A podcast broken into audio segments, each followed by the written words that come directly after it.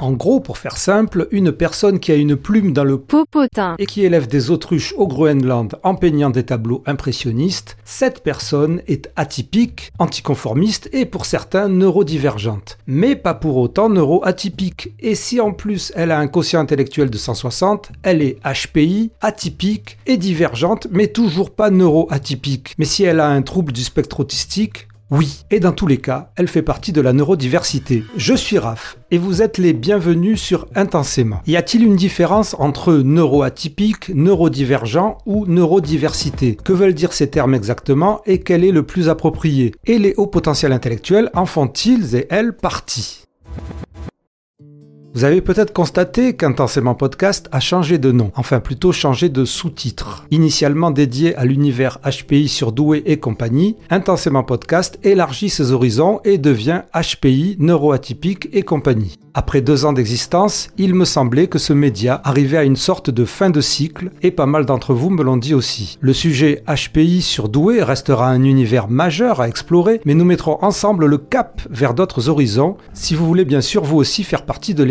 de ce vaisseau spécial. Et au moment de choisir le terme approprié pour ce changement, eh ben, ça n'a pas été facile. L'objectif de ce média n'est pas de défendre des minorités et distribuer des étiquettes, rassurantes ou pas mais bien d'explorer ensemble avec vous et vous apporter les connaissances les plus fiables possibles tout en gardant une ouverture d'esprit critique pour réfléchir et essayer de comprendre ces domaines complexes sans tomber dans les caricatures, les stéréotypes et idées fausses qui en fait ne font avancer personne, génèrent des confusions ou des informations et au final ces fameuses errances psychologiques ou médicales pour beaucoup d'entre nous. Et je sais de quoi je parle, mon errance psychologique a duré plus de 40 ans et je reçois souvent des messages ou commentaires sur ces diagnostics tardifs à l'âge adulte de troubles ou pathologies. Et petite intrusion pendant le montage, en réalité pour la plupart d'entre vous et moi-même, c'est l'entrée dans l'univers au potentiel intellectuel qui vous a permis de réaliser cette démarche diagnostique et la révélation de ces pathologies. Alors, si vous suivez ce média, vous savez qu'il y a de nombreuses interrogations, incompréhensions, controverses et polémiques sur l'usage de terminologies comme neuroatypique, neurodivergent ou neurodiversité. Et comme on le sait, les mots ont une histoire et un sens, et un truc simple à faire quand on veut comprendre, c'est d'aller à la recherche de l'étymologie d'un mot ou de son invention, de sa construction, de sa signification originelle, mais aussi de l'usage actuel et quelquefois des différences d'utilisation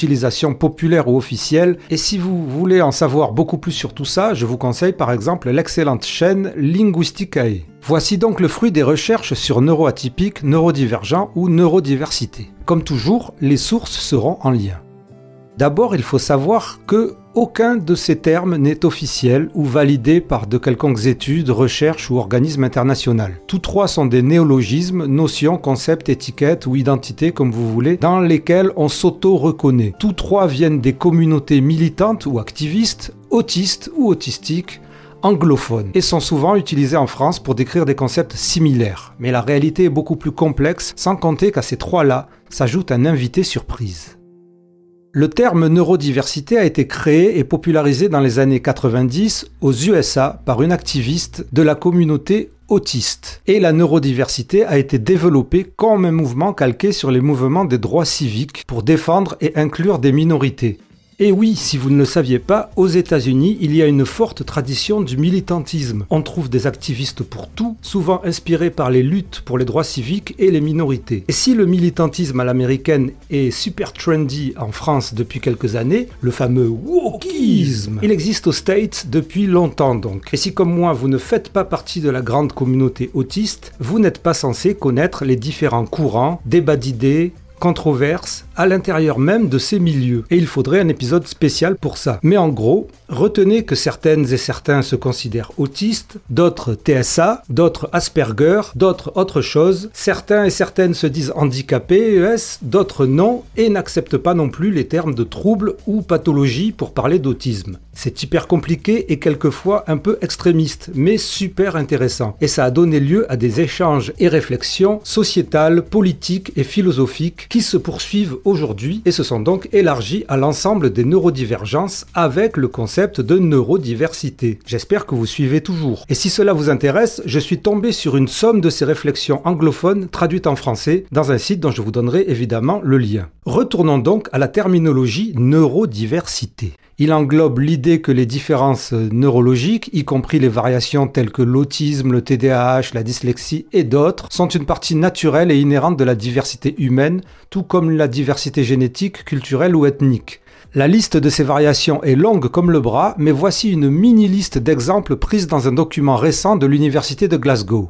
L'autisme, le syndrome d'Asperger, le trouble du spectre de l'autisme, le trouble de l'évitement, le trouble du traitement sensoriel, le trouble du déficit de l'attention avec ou sans hyperactivité, TDAH, le syndrome de Gilles de la Tourette, la dyslexie, la dyspraxie, la dyscalculie, la dysgraphie, le syndrome de Meres-Irlen, que je ne connais absolument pas du tout, l'hyperlexie, la synesthésie, d'autres conditions telles que la schizophrénie, les TOC, troubles obsessionnels compulsifs, le trouble de la personnalité antisociale, le trouble de la personnalité borderline, le trouble dissociatif, le trouble bipolaire peuvent être également être considérés comme des formes de neurodivergence selon ce document de l'Université de Glasgow. Le principe de neurodiversité est le plus factuel. Si on se base sur le fait que selon les connaissances scientifiques actuelles, la plupart des conditions et spécificités neurologiques sont envisagées aujourd'hui comme des spectres, des continuums et non des cadres rigides. Le mouvement neurodiversité reconnaît ces différences comme faisant partie intégrante de la société et cherche à les valoriser plutôt qu'à les considérer comme des déficiences à corriger. Tout ça partait donc d'un bon sentiment.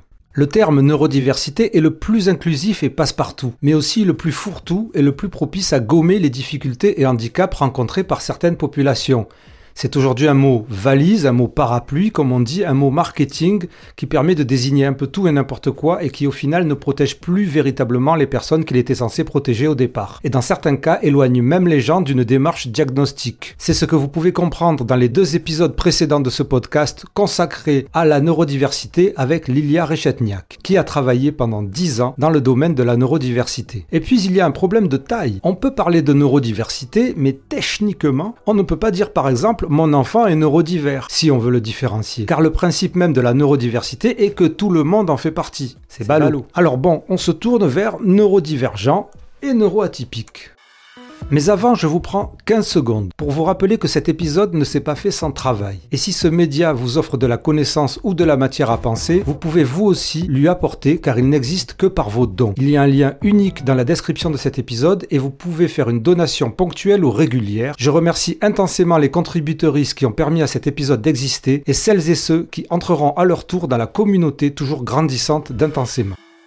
Neurodivergent et neuroatypique donc. Difficile à différencier. Les deux désignant au départ des personnes avec des fonctionnements et variations neurologiques ou cérébrales qui diffèrent de la norme. Là aussi, cela inclut l'autisme, le TDAH, la dyslexie, etc., cette fameuse longue liste. Neurodivergent est plus ancien et semble être le plus utilisé, en tout cas dans le monde anglophone et francophone. Quand on parle de neurodivergent, on a dans l'idée une divergence, c'est-à-dire un écart, une déviation ou une opposition. Et c'est vrai que j'ai eu une très bonne réponse d'une contributrice qui précisait que la divergence vis-à-vis -vis de la norme est nécessaire à la survie d'une espèce que l'homogénéité n'est pas souhaitable selon les lois de la génétique, de l'épigénétique et de l'évolution. Alors c'est peut-être un peu trop compliqué pour moi et je comprendrai un jour quand je serai plus grand, mais ça paraît être une bonne et logique défense du mot neurodivergent. Mais mais mais mais mais mais mais eh ben, ce n'est malheureusement pas de cette manière que la plupart des gens voient le mot neurodivergent. Et quand je dis la plupart des gens, je dis la plupart des anglophones, puisqu'il est surtout employé en anglophonie, l'anglophonie, ce pays merveilleux où tout le monde est happy et militant. Et oui, le wokisme est partout. La terminologie neurodivergent a aussi été employée pour la première fois vers 2000 par une activiste de la communauté autistique. Comme par hasard. Et comme par hasard, elle était aussi une militante féministe et LGBT.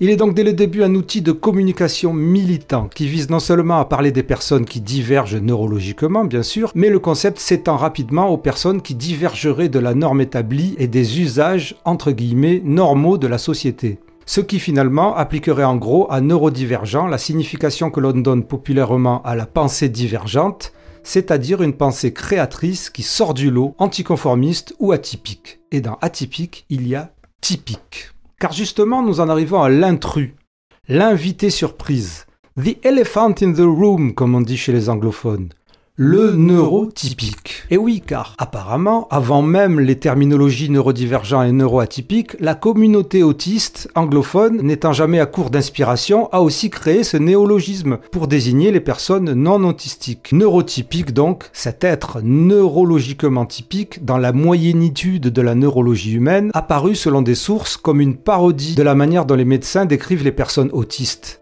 Il en est venu à désigner aussi les personnes qui auraient une vie normale, intégrée à l'infâme système social dominant. Alors que, comme le disent à juste titre les critiques du terme neurotypique, en réalité il n'y a personne qui puisse être considéré comme véritablement neurologiquement typique. Il n'y a pas de normes pour le cerveau humain.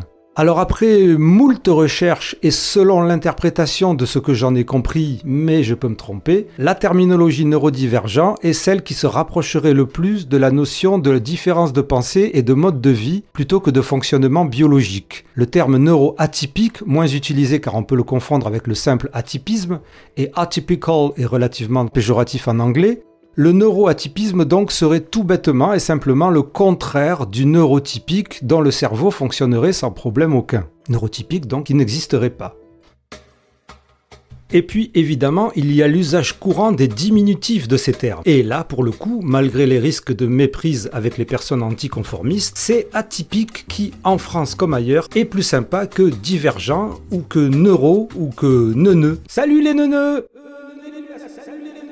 Exemple, la célèbre plateforme Atypicou ou dernièrement notre invité Atypicat. Alors si on chipotoie, on pourrait, disons, considérer comme neuroatypiques les personnes ayant une de ces conditions, troubles, pathologies neurologiques reconnues et diagnostiquées. Mais là aussi, s'il est vrai que le cerveau des neuroatypiques peut avoir un développement et un câblage différent de la norme, entre guillemets, dans les résultats, on est aussi souvent dans des questions de spectre, de nuances, de déviation, et comme nous l'avons vu par exemple dans les épisodes sur le TDAH ou sur le TSA, ces troubles ne sont des troubles diagnostiqués que lorsque leurs symptômes vous posent problème et ont un retentissement négatif sur votre quotidien. Ce qui signifie que votre cerveau a toujours son développement ou câblage de TDAH ou TSA par exemple, mais qu'il ne vous handicape pas. Donc pas de prise en charge, de thérapie ou de médication. Et je vous avoue que pour moi, d'avoir réalisé ça, c'est toujours très troublant. Ceci dit, ce que je comprends bien, très bien, c'est que la plupart des personnes en quête de soi et de savoir qui se retrouvent dans tous les groupes zèbres, haut potentiel intellectuel, ou même les followers ou contributeurs de ce podcast, sont des personnes qui pour la plupart, avec un haut potentiel intellectuel ou pas, rentreraient dans la liste des 92,346 affections, troubles, syndromes et pathologies diagnosticables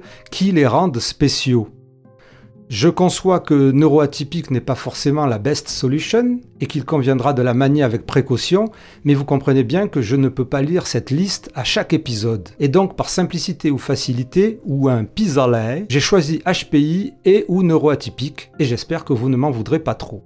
Et donc la question à 1000 points de quotient intellectuel, les hauts potentiels intellectuels sont-ils ou elles des neuroatypiques? Qu'avons-nous donc appris en deux ans sur les HPI surdoués Il nous paraît maintenant évident pour tous qu'un haut potentiel intellectuel, HPI, c'est avoir un haut quotient intellectuel, c'est-à-dire des hautes capacités cognitives mesurables à travers le test de QI passé chez une professionnelle lors d'un bilan neuropsychologique. Cette intelligence ainsi mesurée est un continuum, il n'y a pas de barrière visible. Et ces hautes capacités cognitives, si elles peuvent évidemment jouer un rôle dans notre vie de tous les jours, notre parcours de vie et notre psychologie, Neurologiquement, le câblage du cerveau des hauts potentiels intellectuels n'est pas différent qualitativement, donc pas de pensée différente. Il est quantitativement potentiellement plus puissant, plus rapide et peut-être plus complexe et ramifié, mais pas différent. Chaque personne est unique et on ne peut reconnaître un HPI sur des traits de personnalité, des modes de pensée atypiques et encore moins sur des souffrances psychologiques ou des troubles. En bref, la plupart des mythes, fables et mondes imaginaires que nous racontent les partisans de la désinformation reposent sur ce que ce média nommait le confusionnisme et comme vous le savez, le confusionnisme est fondé sur le fait que la plupart des gens qui se pensaient HPI ou qui étaient véritablement HPI et que voyaient les psys avaient des problèmes psychologiques divers qui n'étaient pas causés par leur quotient intellectuel et pour une énorme part avaient des troubles ou pathologies, principalement des troubles du neurodéveloppement tels que l'autisme, TDAH, dyslexie, dyspraxie et bien d'autres. En tout cas, à titre perso, tant que les neurosciences ou le consensus scientifique et psychologique ne parlera pas de différences qualitatives, de développement ou câblage différent du cerveau en ce qui concerne les hauts potentiels intellectuels, je ne mettrai personnellement pas le HPI chez les neuroatypiques ou neurodivergents Au pire peut-être dans la neurodiversité puisqu'elle accueille tout le monde. Comme d'habitude, vous n'êtes pas obligé d'être de mon avis et vous pouvez commenter selon vos opinions. Merci d'avoir suivi cet épisode. Waouh, j'allais oublier. Si cet épisode vous a plu, n'oubliez pas de faire les gestes qui aident. Merci intensément. Sportez-vous bien. Intensément reste le podcast divergent et reste aussi le show potentiel.